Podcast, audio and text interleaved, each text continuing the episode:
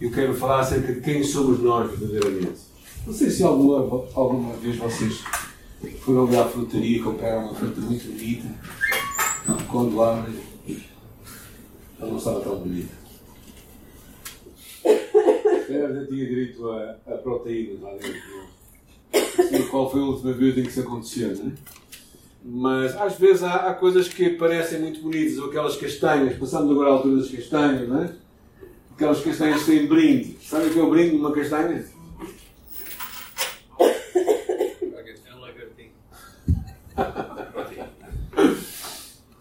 Às vezes nós olhamos para as pessoas, olhamos e as pessoas até parecem bem, não é? Mas quando as vamos conhecer, se calhar não parecem tão bem. Imagina que eu te conhecia verdadeiramente, sabia que estava dentro de ti. Imagina que ali na à porta da igreja, como eu costumo dizer tantas vezes, estava ali uma, uma máquina e as pessoas passavam e lia o coração das pessoas. O que é que vocês faziam? Passavam por aquela porta ou tentavam uma outra? Às vezes nós uh, surpreendemos-nos, não é? E, e a história de hoje nós temos vindo a falar acerca de alguns contrastes que eu acho interessante. Uh, falamos, no final do ano, falamos acerca da vida de Gideão e da vida de Sansão. Na verdade, dois homens escolhidos por Deus. Mas Sansão tinha muito mais, tinha sido muito mais, eh, digamos, quando Deus o escolheu, ele escolheu no ventre da sua mãe. Então era uma criança que nasceu ouvindo, possivelmente, seus pais dizendo tu és um menino especial. E isto devia ter-me feito fazer boas escolhas, mas infelizmente na vida dele fez muitas más escolhas. E muitas vezes as tuas escolhas e as minhas escolhas é que vão determinar quem nós realmente vamos ser. Então às vezes não é tanto quem nós somos agora, mas verdadeiramente também as escolhas que nós vamos fazendo na nossa vida. E a semana passada falamos acerca de dois homens, dois irmãos, que esteve cá. Jacó e Jacó e. Estiveste cá? Jacó e Esaú. E, e é interessante a história porque, porque Jacó nasceu com um nome que não era muito bom dar a um filho, né? não é? Talvez vocês saibam. Jacó em Portugal dá o seu nome aos papagaios, né? Sei se vocês conhecem algum papagaio chamado Jacó, mas era muito comum dar o nome de Jacó aos papagaios. Mas mas verdadeiramente Jacó significava enganador.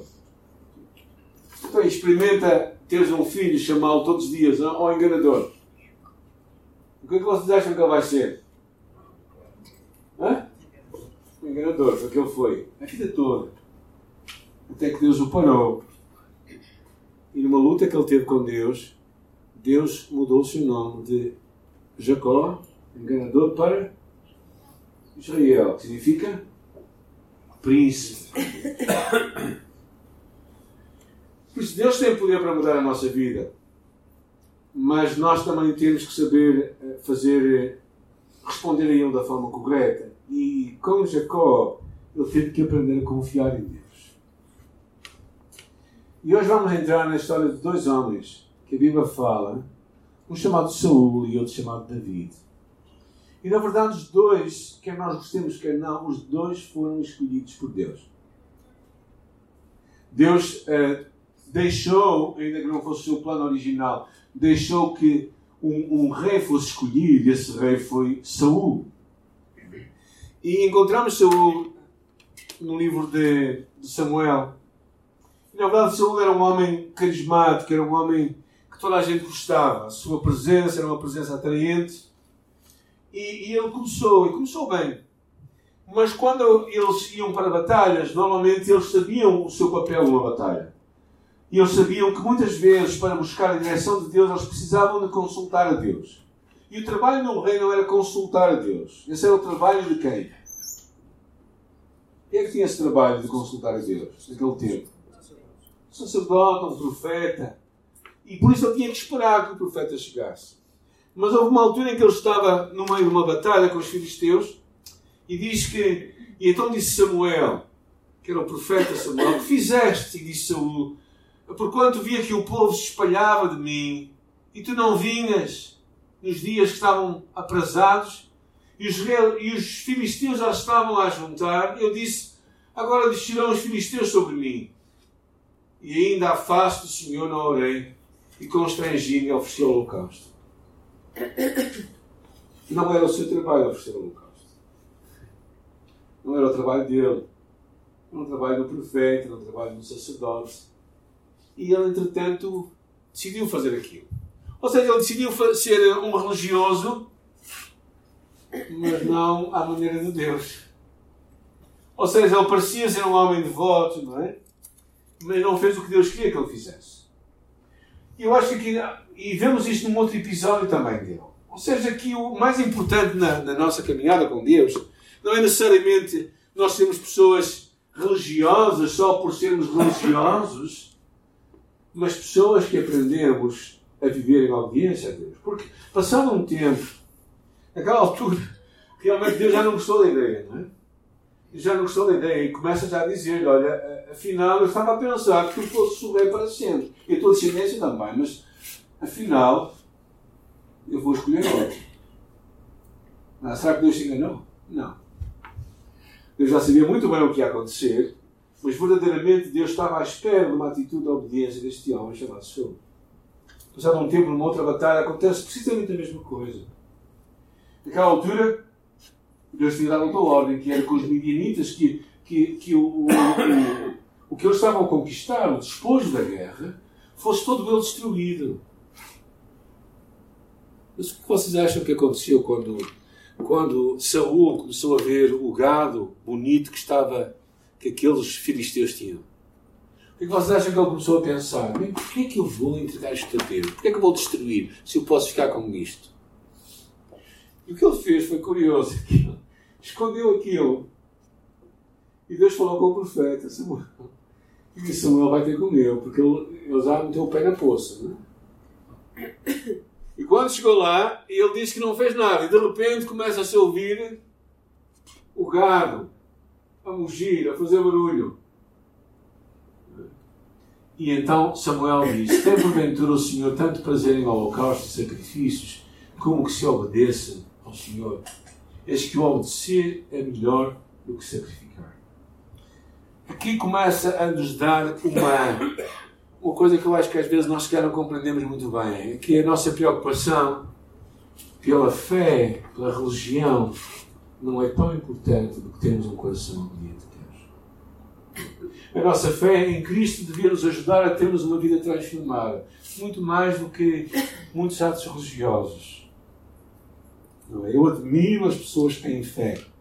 Sinceramente, eu tenho uma grande admiração pelas pessoas que saem da cidade do Porto, aqui do norte de Portugal, de Braga, e que caminham até Fátima, 200 km a pé até Fátima, e voltam por causa de uma promessa, por causa de uma questão religiosa. E depois nós percebemos que a vida dela é completamente longe de Deus. E se calhar vocês também conhecem pessoas que vêm à, à igreja, que sentam-se nas nossas igrejas, que oram, que leem a Bíblia, que têm a sua devoção, mas quando vamos a ver a sua vida, realmente a sua vida se é uma vida transformada, se são pessoas que realmente querem fazer o que Deus querem fazer, mas não, eles seguem o seu próprio caminho. Ou seja, cumprem a religião, mas vivem uma vida à parte. E às vezes isto é chocante. Porquê? Porque aquilo que nos devia aproximar não faz necessariamente isto. Mas de repente, por isso Deus diz claramente a ele: Olha, eu vou escolher outro homem. Ou seja, alguém que era tão preocupado em cumprir atos religiosos, mas estava longe de Deus. E por isso Deus fala aquilo muito claramente. E quando nós encontramos a vida de Saul, nós tiramos algumas lições que eu acho que são arrepiantes. Eu lembro da primeira vez que eu estudei esta passagem e li, estudei esta escritura, eu fiquei arrepiado com as lições, porque eu acho que Deus falou muito ao meu coração. A primeira lição, claramente, era que Saul parecia um homem bom no exterior, mas o seu interior não agradava a Deus. Que todos, todos vocês estão muito bonitos no vosso exterior, simpáticos, um bom aspecto, todos nós parecemos os mais santos possíveis, não é? Agora, como é que está o nosso interior? Como é que está o nosso coração? Deus está à espera de pessoas que, que têm um coração que ama a Deus e que quer ser como Ele é. Bonhoeffer diz no seu livro Discipulado: só aquele que crê obedece. Ou seja, o teu exterior, o meu exterior, devia ser um, um resultado, um reflexo do nosso interior.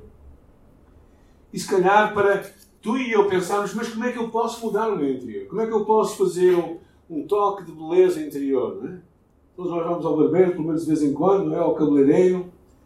Mas, verdadeiramente, nós às vezes preocupamos tanto o nosso exterior, mas o nosso interior como é que está? Essa é uma pergunta que nós devemos nos preocupar e perguntar a nós próprios. E Saúl, quando vocês olham para Saúl, era um homem às direitas. Ele fazia tudo o que era certo, aparentemente. Até ia um pouco mais além. Ele oferecia sacrifícios a Deus. Ele, ele dava, fazia holocaustos, buscava a Deus. Mas ele não estava comprometido em obedecer a Deus. Não era isso que Deus esperava dele. A segunda lição que tiramos desta passagem é que Deus sempre tem alguém às vezes tu e eu pensamos que Deus precisa de nós, mas Deus não precisa de ti nem de mim para nada. Deus, Deus tem sempre alguém. Deus tem, eu digo aqui, Deus tem sempre um homem ou uma mulher, não é? Alguém que Deus vai usar para cumprir os seus propósitos. E se tu e eu formos desclassificados pelo caminho, não te preocupes. O plano de Deus não vai mudar. Eu acho que às vezes nós, tende, nós tendemos a ficar um bocadinho uh, ingênuos e orgulhosos demais. E começamos a pensar que afinal somos muito indispensáveis. E Deus mostra-nos afinal que não. Porque Saul pensava isto. Mas Deus disse-lhe: Não, eu tenho alguém. Ah, se tu não queres fazer o que eu quero, eu vou arranjar quem faça. E a terceira lição que nós tiramos neste episódio é esta que às vezes a escolha de Deus é diferente da nossa. Vamos virar para a 1 de Samuel, capítulo 16, e ver esta passagem que é interessante, porque quando Deus fala com Samuel para ir escolher o um novo rei, é muito interessante o que acontece. Diz o versículo 1, 16, versículo 1, que não está aí. Diz assim: Então disse o Senhor a Samuel: Até quando traz dó de Saul, havendo eu rejeitado para que reine sobre Israel? E eis um chifre de azeite e vem enviar-te-eis do céu, Bolamita, porque dentro dos seus filhos me tenho provido um rei. Deus diz a, a, este homem, diz assim, olha, eu tenho um rei novo, e eu vou-te mandar buscar este rei. Então, ele vai de encontro a este rei. E quando ele chega lá, semana passada falamos um bocado disso, quem é que vocês acham que ele vai procurar? Numa casa, onde havia vários homens, quem é que era a primeira pessoa a procurar? Uma casa judia. O primogênito. Então chama qual é o filho mais velho desta casa. Aí vem o filho mais velho. E, e quando Samuel está a dirigir para ele, Deus diz: Não é este. Então ele diz: Vamos buscar o outro. E vem o outro. E depois vamos buscar o outro. E vem o outro. E chega uma altura é, que Deus dá um aviso e diz assim: Não atentes para a sua aparência, diz Deus a Samuel nem para a grandeza da sua estatura, porque eu rejeitei. O Senhor não vê como vê o homem, porque o homem vê o que está diante dos seus olhos, mas Deus vê o coração. Bem, chega uma altura em que começam a vir os filhos todos e, e chega um episódio, já quase no final, que Samuel diz a José, no versículo 11, 1 Samuel 16, 11. E disse mais Samuel a José: Acabaram-se os moços? Acabaram-se os teus filhos? E então o pai disse: Ah, lembrei. Ainda falta mais novo. Que está a apacentar ovelhas. Sabem quem é que estava a apacentar ovelhas? Davi. Eu não sabia fazer mais nada da vida. Trabalho para. Bem, alguns de, alguns de vocês, a minha mãe foi criada no Minho. Sabem quem é que cuidava das, dos animais? O filho mais novo, não podia trabalhar. Então David estava lá a cuidar. E, e então Samuel diz: Eu não me vou sentar até que tragam David. Porquê é que Deus escolhe o último e não o primeiro? Porquê é que Deus decide mudar as coisas? Parece que Deus tem prazer, muitas vezes, em dar a volta às coisas, certo? Semana passada vimos porque é que Deus escolheu Jacó e não Esaú. Porquê? Ah, porque ele é um livro de Romanos e vão chegar a uma conclusão. Porquê? Porque Deus quer.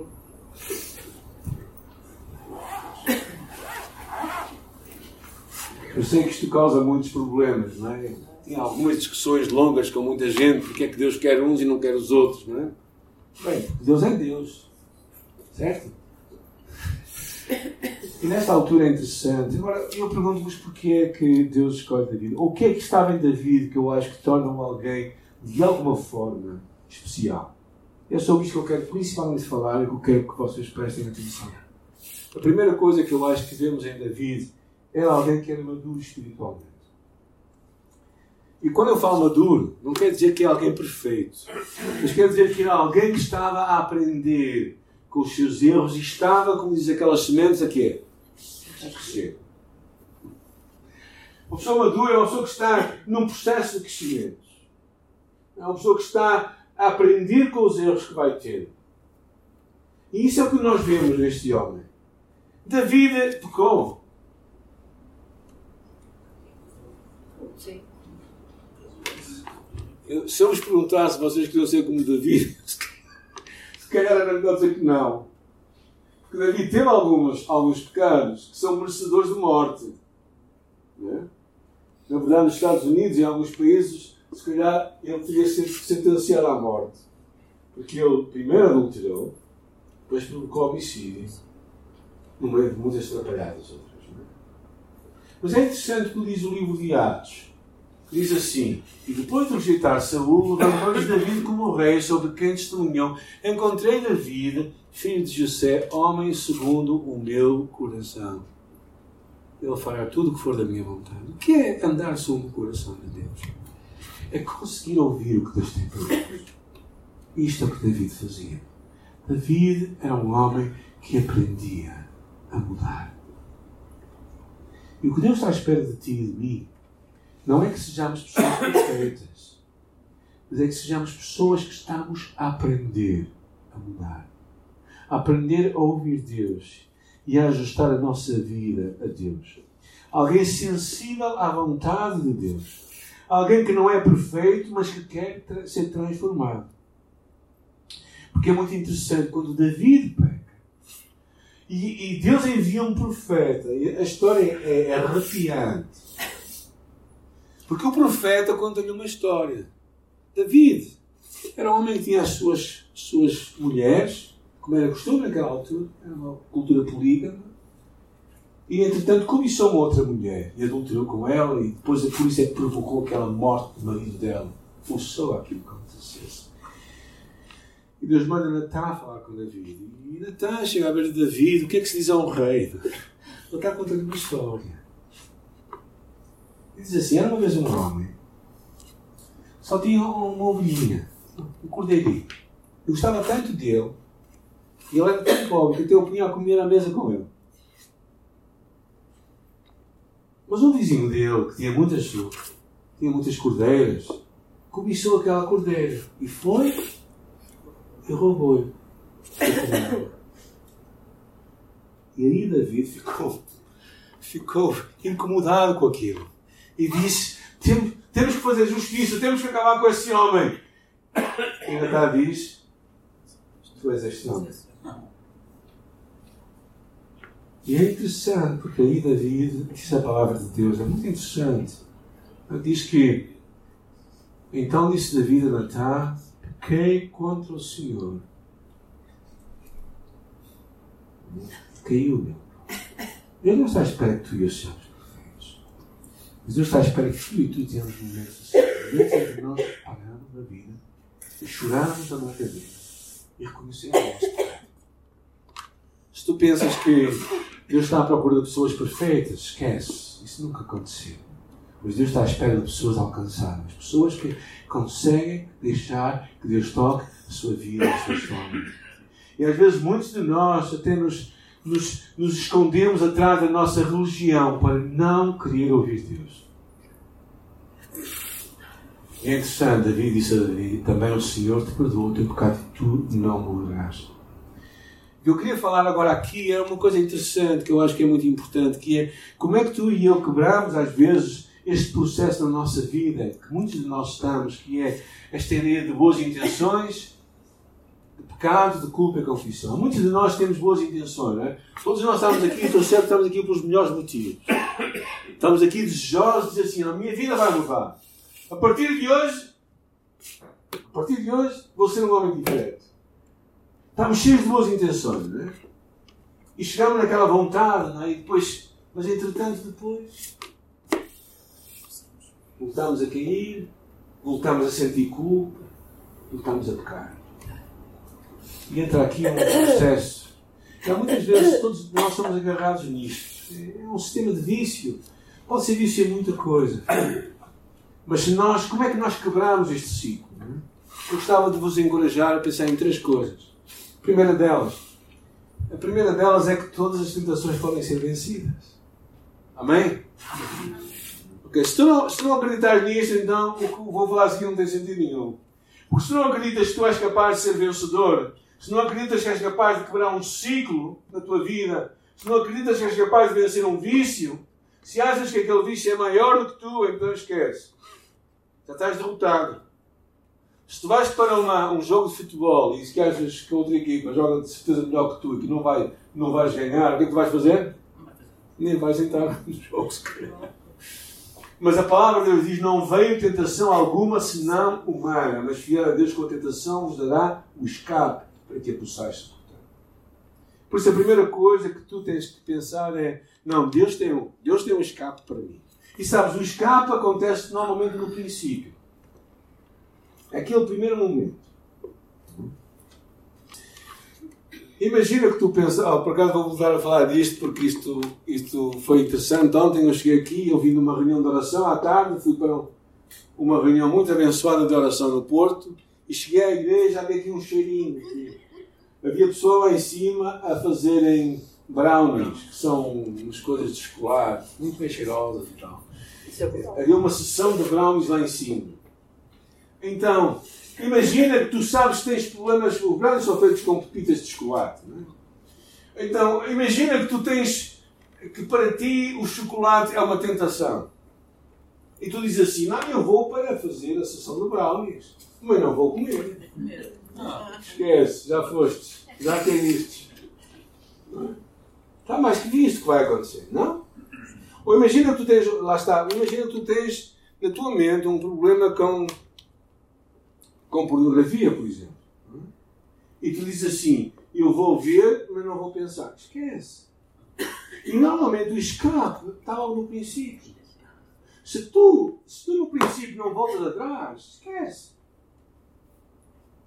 O Jorge, aqui o, o, o Jorge Isabel compartilhar, tem compartilhado connosco a luta que eles tiveram para deixar o, tabaco. E se, eles, e se eles têm aquela primeira ideia, ah, vou, vou, ah, vou tirar uma passa, essa é uma, é uma passa, uma passa, acabou. Se tiram só uma passa, acabou, já a segunda já foi. Ou seja, tu tens, normalmente Deus dá o escape no princípio. Por isso, quando vem uma tentação, a primeira coisa que tens de pensar é onde é que está o escape. O escape é ali. Se tu passas aquela linha, mais difícil vai ser. Por exemplo, estás a ter, tens problemas em dominar a tua língua. Alguém tem problemas em dominar a língua? Não vale a pena pôr a mão nos olhos, ok? Mas, mas, mas, às vezes nós temos problemas né? e metemos numa situação em que sabemos que vamos ser tentados. Né? Então, às vezes o melhor é evitar. Logo no princípio. Ah, eu vou falar, mas não vou me exaltar. Esquece eu acho que uma das coisas importantes para nós quebrarmos isto, pensar primeiro, Deus tem um escape à minha vida e eu tenho que pensar qual é o escape. Ou seja, quando estou numa situação dessas, o que é que eu posso fugir? Por exemplo, se tu vais a uma loja, se tens problemas com algumas coisas, não é? no caso de chocolate, teria que passar na, na secção de chocolates, não é? assim não vais comprar. Ou seja, procurares encontrar um escape de Deus para a tua vida.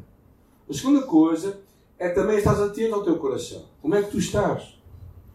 E claro, há várias condições. Se tu estás cansado, se estás muito sozinho, se estás muito. Uh, estás seco espiritualmente, estás magoado, se não estás apoiado por ninguém, facilmente tu vais cair. Ou seja, se tu não te alimentas espiritualmente, como é que tu vais ter vida espiritual? Como é que vais ter força espiritual? Esquece, não vai acontecer. Então nós temos que entender o estado do nosso coração. Para nós termos uma vida de vitória, temos que trabalhar para, para termos vitalidade espiritual. E como é que isto se consegue? Não é num instalar de dedos, é também uma disciplina para buscarmos a Deus e o alimento de Deus para nós. Se tu não procurares te alimentar da palavra, esquece, não te vais alimentar. Tu não te vais alimentar. Passa um dia, passa dois, passa três. E tu dizes assim, não é? Não sei se já aconteceu convosco, sabes? Foi só comigo, não é? Começas o dia e dizes assim, ah, eu de caminho vou ler a Bíblia. E chega a manhã da tarde e tu dizes, eu mais logo vou ler a Bíblia. O que é que vai acontecer? Ajuda. Não vai ler. Não vai ler. Acabou. O problema é que é um dia, é dois dias, é três dias e entras num ritmo. E sabes o que acontece? Se não alimentas, o que é que vais passar? Vai haver outras comidas que não prestam. Isso é tipo. Deus quer nos dar a melhor comida, mas Satanás também está todos os dias a oferecer comida. A comida dele é fácil de ter à mesa. Aparece todos os dias. Servido. De Deus tu tens que procurar. Então vês como está o teu coração. A palavra de Deus diz: sobre tudo que se deve guardar, guarda o teu coração, porque dele procedem as forças da vida. Terceira coisa, levar cativo todo o pensamento à obediência de Cristo. A palavra de Deus lá diz: ser transformados pela renovação da vossa mente. Agora, a renovação da mente vem por nova informação. É? Porque temos um software atualizado. É? Basicamente é isso. Não é? Porquê? Porque nós temos um software que muitas vezes vem com vírus. Parecem vírus, não é? São os vírus. São, são as tentações, são as, são as são aquilo que os demónios mandam para a nossa mente. É? E são os vírus, não é? aquilo que nós ouvimos na televisão todos os dias, aqueles momentos de grande desencorajamento. E o que é que acontece? Nós temos que aprender a levar o nosso pensamento cativo a Cristo. Quem é que é responsável por renovar a sua mente? Cada um de nós. Há coisas que a igreja não faz por ti. Tu tens que renovar a tua mente. E quando fala aqui levar o cativo pensamento, significa que nós começamos a pensar da forma que Deus quer que nós pensemos. Filipenses 4 diz: tudo que é bom, tudo que é agradável, tudo que é perfeito, nisso ocupe o vosso pensamento. Porquê? Porque vocês todos já se deram por conta em momentos em que estavam muito desanimados, dizendo assim: Ah, não vou ficar desanimado, eu não vou pensar em ficar desanimado, não vou ficar. O que acontece? Vocês não conseguem pensar outra coisa. O nosso, o nosso pensamento funciona por substituição. Ou seja, tu tens que levar o teu, o teu pensamento cativo. Tens que colocar nova informação. Porque se tu não colocar nova informação, o software vai simplesmente ficar corroído. Os programadores estão a gostar muito dessa linguagem. Talvez possam corrigir depois, mas isso é outra história. Mas o que acontece? Se tu não tens o software de Deus, a informação de Deus, está aqui. É? O que é verdadeiro está aqui. Então o que vai acontecer é que as mentiras vão começar a rodar a tua mente. E sabem, às vezes vocês têm, aqueles que têm computadores, descobrem que às vezes não, o computador não anda para a frente. É, o computador não anda para a frente porquê? Porque está cheio de porcaria, desculpem a expressão. E a nossa vida muitas vezes não anda para a frente por causa disto, por causa da, da falta de informação. Informação errada na nossa vida. Nós lemos muitas coisas que perturbam, que ficam em conflito com o que Deus fala connosco. Sabes? E é tão fácil vivermos em conflito. Gente, se nós, se, se tu e eu não acreditamos que esta é a palavra de Deus e que aqui está tudo o que tu e eu precisamos, tu vais perceber que a tua vida vai ficar numa uma confusão tremenda. Porque olhas à tua volta e vês tanta confusão, mesmo no meio dos evangelhos, em que tu dizes, eu não sei o que acreditar. Pois, eu te conselho uma coisa, acredita nisto.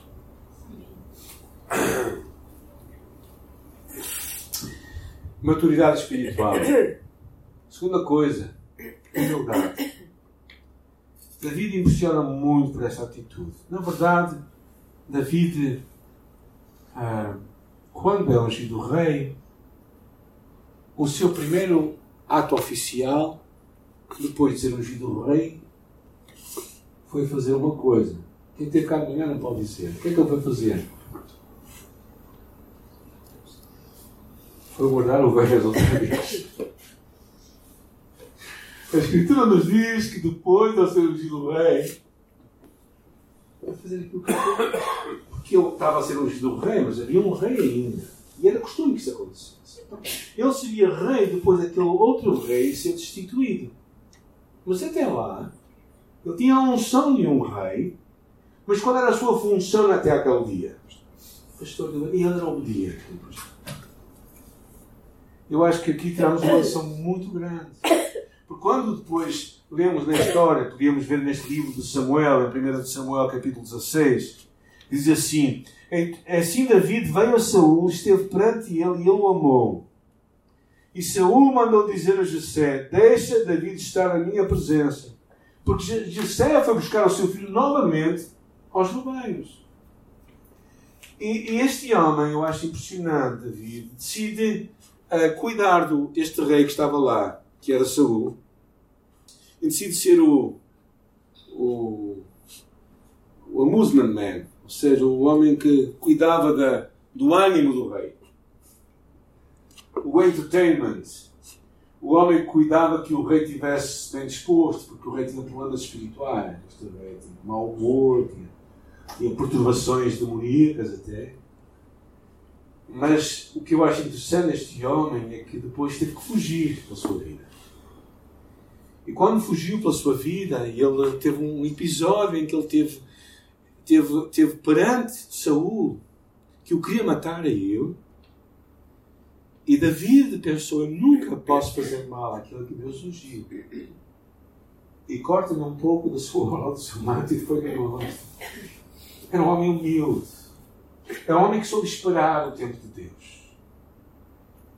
E eu acho que o que nós às vezes não percebemos, não é? Que Deus sempre nos dá um cetro antes de nos dar.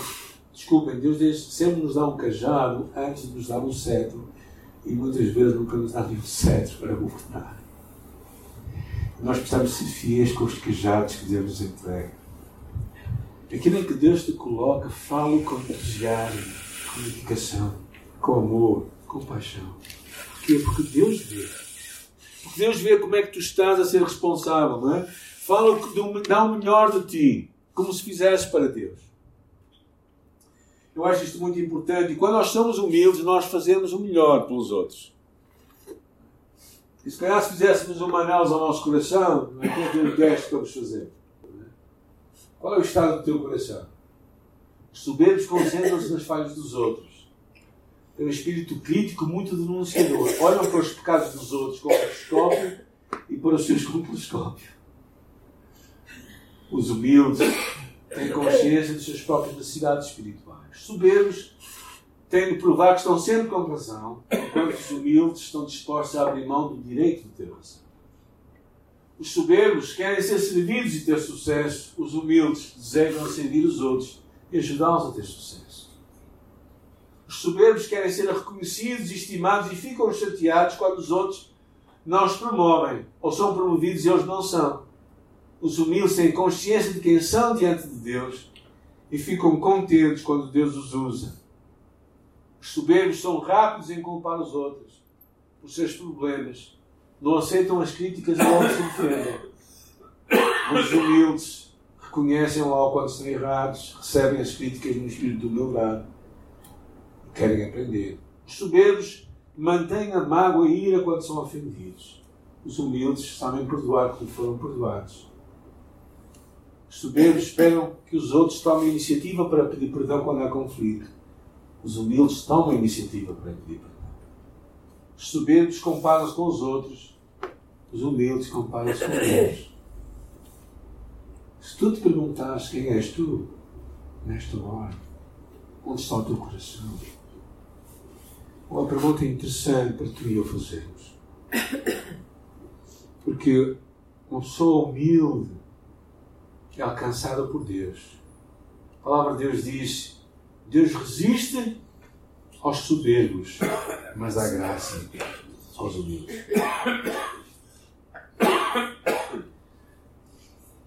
Eu digo-vos, eu acho que foi isto que, que destronou Saul. E foi isto que levou David.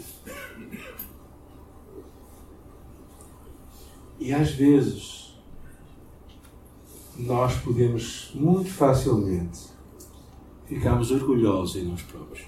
Muito facilmente. Muito facilmente. Não sabem como isso é fácil. Satanás usa esta, esta armadilha tantas vezes. Aquele pensamento, ah, realmente tu és mesmo bom. Se não fosses tu, quem seríamos?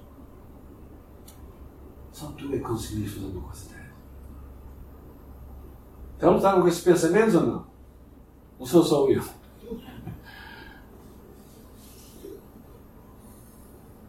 David soube reconhecer voltasse para Deus. A terceira coisa que eu acho que é interessante é a integridade. Integridade é sermos pessoas, o dicionário diz, pessoas sãs, pessoas inalteráveis. Pessoas que são o que são. Da pureza intacta. Retidão. Integridade é sermos autênticos quando ninguém nos está a ver. Sermos moralmente completos quando estamos sozinhos, somos fiéis à nossa responsabilidade. Aquilo velho ditado que diz patrão fora. Essa é anti-integridade. É? é o contrário da integridade. Porque integridade é uma pessoa fazer o que está certo quando toda a gente vê e continuar a fazer quando ninguém vê. Aquela capacidade de que verdadeiramente uh, o mais importante é termos Deus como nosso testemunho. E eu acho que nisto encontramos várias vezes Davi. Encontramos várias vezes David. E David foi um homem íntegro. E um dos episódios que eu acho mais interessante foi com Mefibosete. Mefibosete era um filho de Jonatas. Jonas tinha sido o filho do rei Saul, com quem ele fez uma profunda amizade. Foi uma coisa de dois homens, muito sincera. E eles disseram: Eu vou cuidar da tua família, tu vais cuidar da minha família. Quando um de nós morrer, nós vamos ficar responsáveis. Aconteceu que, sem Jonatas querer, ficou inimigo de David. E numa batalha, Jonatas veio a morrer. E claro, quando o, o, aquele rei morria, o que é que os descendentes faziam? Já de frósperos. Porquê? Porque o rei seguinte ia fazer o quê? Ia tratá-los bem. Ia cortar-lhes o pescoço, não é? Então eles, o que aconteceu foi que naquela altura em que, em que, em que realmente quando, quando Jonatas e Saul morreu, então eles apressaram-se para esconder. E naquela fuga com o filho de Jonatas, Mefibosete, aquela, uma senhora que o levava caiu e, e a criança partiu ambas as pernas. Ora, eles morreram, morreu. Mas o que aconteceu com David? David não se esqueceu do que ele tinha prometido. É interessante, porque a história nos conta que, que o rei disse, rei, estamos a falar de David, não há alguém da casa de Saul para que eu use com ele de benevolência de Deus? Vocês acham que um, um, alguém com, quando ouvisse isso pensaria? O que tu queres usar não é benevolência, o que tu queres usar é, é faca para tratar bem a saúde. Mas Ziba disse: Não, realmente há um filho de Jonatas, hoje já vemos os pés. E há aqui um momento de, de alguma tensão, que eu passo aí à frente, que eu não tenho aí, mas vocês depois podem ler em 2 Samuel capítulo 9. Mas diz Mefibosete, filho de Jonatas, filho de Saul, veio a David e se prostrou com o rosto em terra e inclinou-se. E disse David, Mefibosete. Eu acho muito interessante, porque quando nós lemos o episódio, vemos o amor que David tinha por este homem. Por causa da aliança que ele fez com os homens. Não tinha nenhuma razão para manter aquela aliança, a não ser que ele era um homem. Homem de palavra. Portugal usava-se muito este termo. Eu sou uma pessoa de palavra. Quando se dizia isso, significava que se mantinha aquilo até ao final. Os negócios faziam-se por palavra. Quando se dizia uma coisa, eles comeram até ao final. E David era assim. David manteve a sua palavra. E decidiu abençoar e disse: Não, tu vens comer à minha mesa. Eu te vou restituir o que era de saúde. Ou seja, eu vou-te devolver tudo o que era do teu, do teu avô e do teu pai. Eu vou-te devolver tudo. E mais do que isso, eu quero que tu venhas comer à minha casa, à minha mesa. E aqui uma, uma conversa muito interessante que nós não vamos ver. Mas como o Mefibosete se escusando, dizer, não faças isso. Eu quero que tu venhas, eu quero que tu fiques, porque eu tenho uma palavra, eu prometi isto. Eu sou uma pessoa íntegra, eu sou uma pessoa de palavra. Eu vou cumprir. E manteve esta amizade, sem ter necessidade nenhuma. Isto é integridade, gente. Certo jovem foi um homem sábio pedir conselhos. Homem sábio que só, disse que só queria saber uma coisa. Ele disse: Imagina uma situação imaginária em que ninguém seria apanhado, ninguém se magoaria, ninguém perderia nada. Se tu, nestas circunstâncias, fosse garantidas, tu mentirias por 10 mil euros? Bem, se ninguém fosse magoado, se ninguém perderia nada, por que não? E depois o sábio lhe pergunta outra vez: tem outra pergunta, e tu mentirias por 10 euros? E o jovem disse: Que tipo de pessoas tu achas que eu sou? E aí o sábio lhe diz: Eu sei que tipo de pessoa tu és, só queria saber o teu preço. Percebe o que é integridade? Integridade é nós sermos pessoas de palavras, pessoas que mantemos a postura igual sempre. E claro, às vezes nós vamos dizer, não, vamos ficar a perder, vamos ficar a perder neste mundo, outro. Porque sabe, uma coisa que tu vais ver é que a geração que vem a seguir a ti, a geração que está abaixo de ti, o que eles estão a fazer é olhar para ti. Certo? Porquê? Porque quando semeias um pensamento, tu colhes um hábito. Quando tu semeias um, um, um ato, tu colhes um hábito. Quando semeias um hábito, tu colhes o caráter. E quando tu semeias o caráter, tu colhes o destino. Sabes o que acontece? Sabes o que acontece quando tu dizes aos teus filhos assim: Ó oh filho, tu não mintas. Mas quando tu mentes, o que é que vai acontecer? Quando tu dizes assim, não digas palavrões, tu dizes, o que é que vai acontecer? Quando tu dizes ao filho, não podemos enganar as pessoas, e quando tu enganas, o que é que vai acontecer? Foste. Então a tua herança e a minha herança para a próxima geração é uma herança de integridade. E olhando para este homem, este homem que nos deixou este exemplo, né? de alguém que era maduro espiritualmente, alguém que aprendia com os seus erros, alguém que sabia, sabia reconhecer quando errava. É isso que Deus está à espera de ti, de mim. Alguém que sabia também ser humilde. David tinha muito. Porque eu penso muito, sinceramente, eu penso muito em David. Neste episódio, quando ele foi escolhido como rei. Eu penso que seria de mim, não é? Ou seria de ti se o profeta viesse, te ungisse como rei e no dia seguinte estava a fazer a mesma coisa que sempre fazias. Não é? O que é que se revela? Revela caráter. Revela que tu sabes quem tu és e podes esperar o teu dia. E é isso que Deus queria também ver em Davi. Eu estava a testar Davi.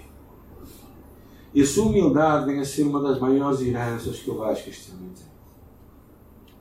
E finalmente ele era um homem íntegro. E isto é que é possível, sabes porquê? Porque Jesus pode mudar a nossa vida. Se alguém está em Cristo, nova criatura é. Se alguém é religioso, pode continuar a ser velha criatura. E às vezes nós temos que separar. Porque Deus está muito mais à espera que tu e eu sejamos pessoas que estamos em Cristo, que fazemos as coisas certas, mas que também somos as pessoas certas. E por isso eu espero que de alguma forma, não é? Tu, tu leves isto diante de Deus, este exemplo, e perguntes, Deus, eu quero ser como tu queres que eu seja. Eu quero viver como tu queres que eu viva. Eu quero cumprir os teus propósitos na minha vida. Mas mais do que tudo, eu quero ser uma pessoa transformada. Quando tu te pões assim diante de Deus, sabes, Deus vai mudar a tua vida. E a tua herança, pelos que vem depois de ti, vai ser tão preciosa. As pessoas se vão lembrar de ti. Se nós pararmos um pouco, vamos continuar então o nosso tempo de louvor, não é? Mas se nós pensarmos um pouco, pensa em ti mesmo. Qual foi a pessoa que mais impactou a tua vida? Qual foi a pessoa que mais tocou pelo seu exemplo a tua vida? Qual foi a maior herança que recebeste de alguém? Sabe, se foi dinheiro, já se o gastaste, certo? Mas se tu herdaste dele coisas que têm a ver com caráter, têm a ver com atitudes, então isso vai, vai mudar a tua vida. E pode mudar a vida. E é isso que Deus está à espera. De homens que, muito mais do que simplesmente uma, uma fé que se expressa numa religião, numa expressão religiosa, Deus quer ter homens e mulheres que se expressam em vidas transformadas. Porque é isso que vai tocar o mundo lá fora também. As pessoas com quem nos cruzamos todos os dias. É isso que vai dizer, aquela pessoa é diferente. Porquê que ela é diferente? Porque é esquisita? Não. Então, uma pessoa que tem palavra, uma pessoa que tem caráter, uma pessoa que diz e que faz, uma pessoa que é humilde, que não é orgulhosa, uma pessoa que realmente tem um coração perante Deus que não, que não é altiva, que não fala para os outros de cima para baixo, não jogar o coração ao lado da outra pessoa. É isso que vai afetar as outras pessoas.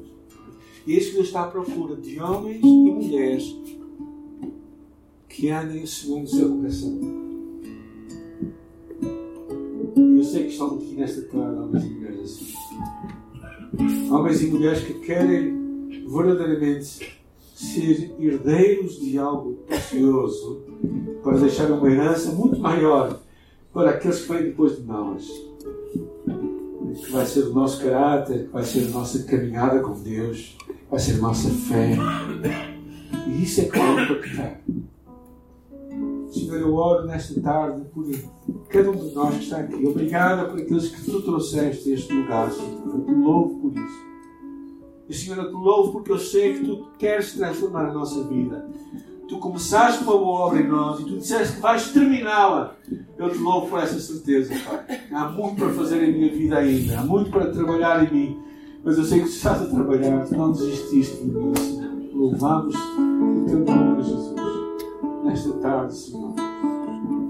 E verdadeiramente, Senhor, queremos ver a tua glória, Senhor.